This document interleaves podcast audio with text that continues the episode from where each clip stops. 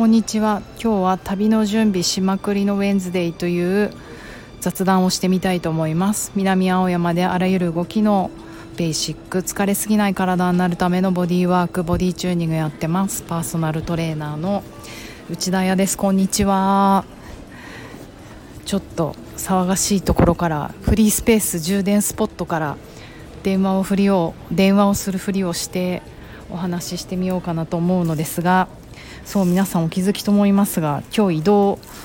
うるさいとこにいる移動しているということでだから昨日はもう前日の夜中は常に旅準備なんですね。で昼間はえー、っとうちのスタッフまゆみちゃんと打ち合わせしました。新年初打ち合わせ。まあでもまだね1月って1 5 6 7日ぐらいしか経ってないのに事件というものはいろいろ起こるものですよね。ふむふむ。まあでも1月のね頭にいろいろ起こっちゃってくれてるとこういうこと気をつけて生きていこうよなんて話ができるので結構いいなと思いました。前向き。で私もあの常に暴走機関車なのでいや私の頭の中では私の行動ってこう理路整然。一応自分の中にストーリーはあるんですけどでもちょっと早すぎたりしてみんなを不安にさせるので、まあ、日々こういうこと考えてるんだ今年こういうことやりたいんだこれやるのはこういう未来を考えてやってるんだなんてことをまゆみさんにプレゼンするミーティングでしたね。でもなんかいいこと決まったのは、えーと、私が働いている As I Am Apartment という南青山のスタジオなんですけれども、えーと、夜の、ね、レッスンをしてなかったんですよなんかコロナも相まってしまって。でもそろそろ皆さん会社にね行ったり社会的復活移動活動が始まってるんじゃないかなっていうことで夜のレッスンちょっとまたやってもいいかななんてまゆみちゃんと企画しております。えーと、フロアバレー、うん、パリ行った時に結構バーオルソルとか行ってフロアバレーいっぱいやってたんですよね午前中。うんまあ、寒くて受けなかったけど私はでもうちのねまゆみちゃんバレリーナなので、えーと、そのバレエの経験ありつつボディチューニングをしているという最強のあのボディーワーカーダンサーだと思うので彼女にまたフロアバレエやってもらおうかななんて思ってます。その名もフロアバレエチューニング、うん、もうフル活用チューニング。でただのフロアバレエだけじゃなくてボディチューニングのエッセンス感感覚呼吸姿勢をちゃんとフォーカスしてやってもらう、うん、まあいいよね。やっぱダンスは音楽が使えるからさらにあの楽しくて。いいと思います。バレエ風味バレエエッセンスも味わえるしダンスとかバレエとかってやっぱりカルチャーも入ってくるからそういう意味で楽しいんじゃないかなと思うので2月から水曜日の夜、えーと、毎週じゃないけど第1第2どっちだったっけなどっちかまずはスタートしてみようと思います。なのでまた詳しく話しますね。バレエやったことないけどバレエエッセンスちょっと欲しいやってみたいっていう人こそ今チャンスだと思います。また宣伝します。そして、えーと昨日のそう私の旅の準備な話なんですけどまずは必ず本屋に行ってしまいます。ねそこがもう間違ってると思うんですけれどもえっ、ー、と私年始か。年始は蔵王に行ったんですよ山形の。でその蔵王にも5冊本持ってったんですけど1冊も読まなかった。だから今回はリベンジでうん読みたいよ。5冊ぐらい。でその読んでない本を持ってきゃいいんですけどそれだとちょっとつまらないから3冊ぐらい入れ替えてみたいなと思って本屋に行ったんですね。そうそうそれであの蔵王に行った時に新幹線東北新幹線だっけな帰り乗る時にまああの駅にアトレとかそういうのあるじゃないですか。でそこで時間を潰していて眼鏡屋さんがあったんですよ。某全国展開の何？ JINS？JINS？JINS。そこがえーと、ドラえもんフレーバーを出していてなんだろうなドラえもんとかのび太のエッセンスのメガネシリーズみたいのを出していて私たちこう新幹線待ちながら「えー、何ドラえもんじゃん」あののび太がのびのびともうレイジーの怠け者の象徴みたいにこうゴローンとひっくり返って手のひらの上に頭を乗っけてこう空見てるようなあの寝転んだスタイルのポスターがあって。ね、あのゆっくりのびのびのんびり行こうよみたいなメッセージとともになんかその時は、えー、これもしかしてのび太モデルなのかな？のび太がかけるかけている眼鏡とかをイメージして作ってるのかななんてザーって見て。でえもしかしてこれドラミちゃんが実はかけてるとか静香ちゃんがかけてるとかそんなのなのかなとかなんか勝手に想像しながら見てて可愛いなと思ったんですけどちょっとまだ買う勇気は至らず。まあね東京にも JINS っていっぱいありそうだから東京で考えればいいやと思って帰ってきたんですよ。でそうしたらまんまと昨日行った本屋さんの隣が JINS でまたのび太がゴローンと仰向けになってるポスターがありあドラえもんメガネ欲しかったんだ私と思って。あの私結構化粧をしないでうろうろしてることが多いのでもう完全伊達メガネみたいなメガネをかけてるんですよね。便利ですよねメガネって。お化粧しなくていいから。そうだからうんなんか可愛いのいいかなと思って見てみたんですけどえーと、気に入った眼鏡が3つぐらいあったんですが、えーと、プラスチックでできてるんですね。で、えーと、クリア。クリアピンクみたいな色なんですよ。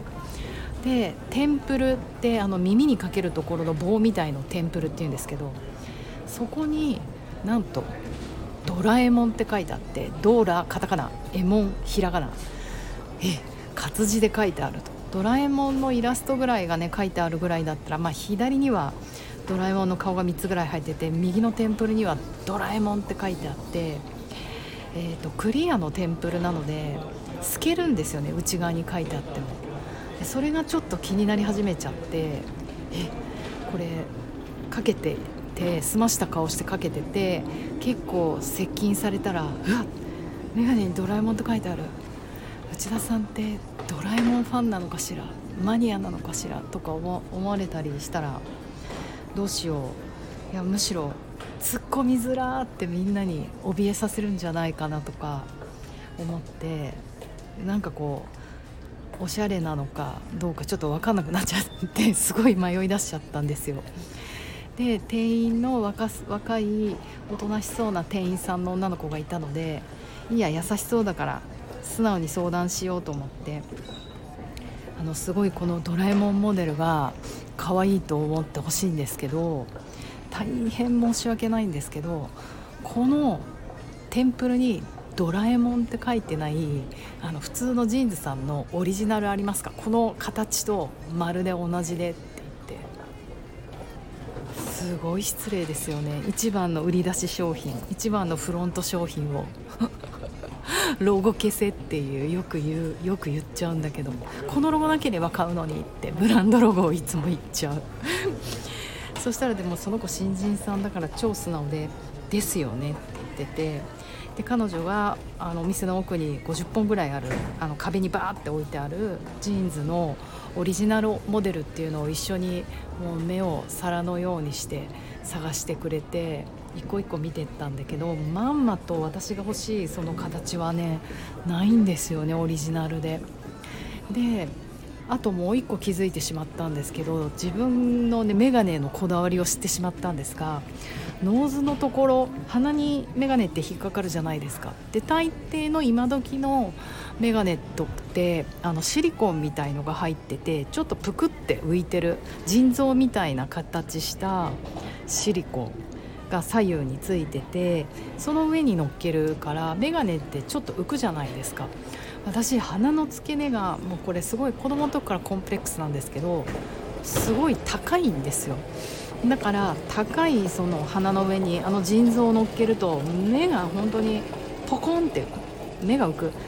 眼鏡が浮いてそしてなんかすごく自分の眼球にこのガラスが近いのが圧迫感があって嫌ででなんでこのドラえもんモデルがこんなに好きなんだろうと思ったらドラえもんモデルって昔のあのクラシックなメガネなのでその腎臓みたいのがなくてリアルにあのなて言うのかな。台がないの。だからもうプラスチックのあの眼鏡のところに直接鼻を置く形なので低い。なるほど。私ちょっと眼鏡こういうこだわりがあったんだってことに気づいてしまってでラジオで話したいなと思ったからその女の子にこのさ鼻のこの腎臓みたいなぷくってやつってあのノーズのパッド？これ業界用語で何て言うの？って聞いたら分かりません。新人なのでって言われで彼女とそのクラシックモデルをね探すポイントとしてきっと私このノーズが嫌だからこのノーズじゃないノーズのない直接プラスチックなものってどの辺に置いてあるんの？どういう法則であるの？古いクラシックなものはそのノーズがないの？新しいものはノーズがあるの？とかいろいろこう質問攻めしたんだけど全く分からずそうだよねって思いました。あのね新人さん経験が浅いとはこういうことで。でもこういう視点で眼鏡を探す異様な人もいると思うんですよ。だから彼女もえこんなまあまあだから経験だね。もうそうなんですよ。どうやったら人を見る力ができますかってすごいボディ中性の方に聞かれるんですけどもうねやるしかない。出会うしかない。びっくりするような面白い問題を抱えてくる人がいっぱいいて毎回毎回それにもう悩んで蓄積するしかないんだな。なんか量より質とかすごく最近みんな言って手間を省こうとするけどその前に量をこなさないと質に行けないななんて思思いました。うんうん。えーと、それで結局どうしたかというとドラえもんモデルを買ったんですよ。散々30分悩んだけど。いいです。やっぱり私ドラえもんモデルにしますと。で彼女にもかけてもらって横向いてもらってもう嫌な客だよね。横から見て「うん大丈夫。5 0センチより近づかなければバレないよねっていうことを2人で検証してドラえもんモデル買いました。でそうしたらなんかねあのメガネ屋さんってちゃんとしてるんですね。ただ私は伊達メガネ欲しいからそのままひょいっとくれればいいのにと思ったけどなんかレンズを変えるとか言われてレンズを変えて30分待って取りに行ったんですね。そしたらもう私の担当だった若い可愛い女の子がいなくなっちゃってイケメンの男の子になっちゃったんですけどその子に、あのー、このドラえもんモデルを買っていただけるとあのいろいろおまけがつきますと。まずケース。ドラえもんケース。すごいの。開けるとドラえもんがニョンって手を出しててあの漫画みたいにシャシャシャって線が引いてなんかどこでもドアとかタケコプターってこう物が出てきた時にこう光みたいな線みたいのが出るじゃないですか。眼鏡を置くとそうなる仕掛けの置物とあと眼鏡拭きがもうまん丸のドラえもんイラストがドーンと入ったもので。でさらに持ち帰りの袋もあのドラえもんモデルの人だけはオリジナルで小さな紙袋がもう「ドラえもん」っていう書いてある袋でなんか私本当に相当これドラえもんマニアだと思われたよね。でなんかね担当者が女の子だったらこう私の葛藤してるじゃないですか。ドラえもんっていうのがちょっと大人として恥ずかしいんだけどでも欲しいっていう。でも最後の販売だけ関わった男の子が見たらやっべこの人ドラえもん 好きなんだ。って思われたらどうしようって思った、えー、っと旅の準備でした。あ時間になっちゃった。ではまたすいません。今日は雑談ベースでまたラジオします。皆様良い夜を。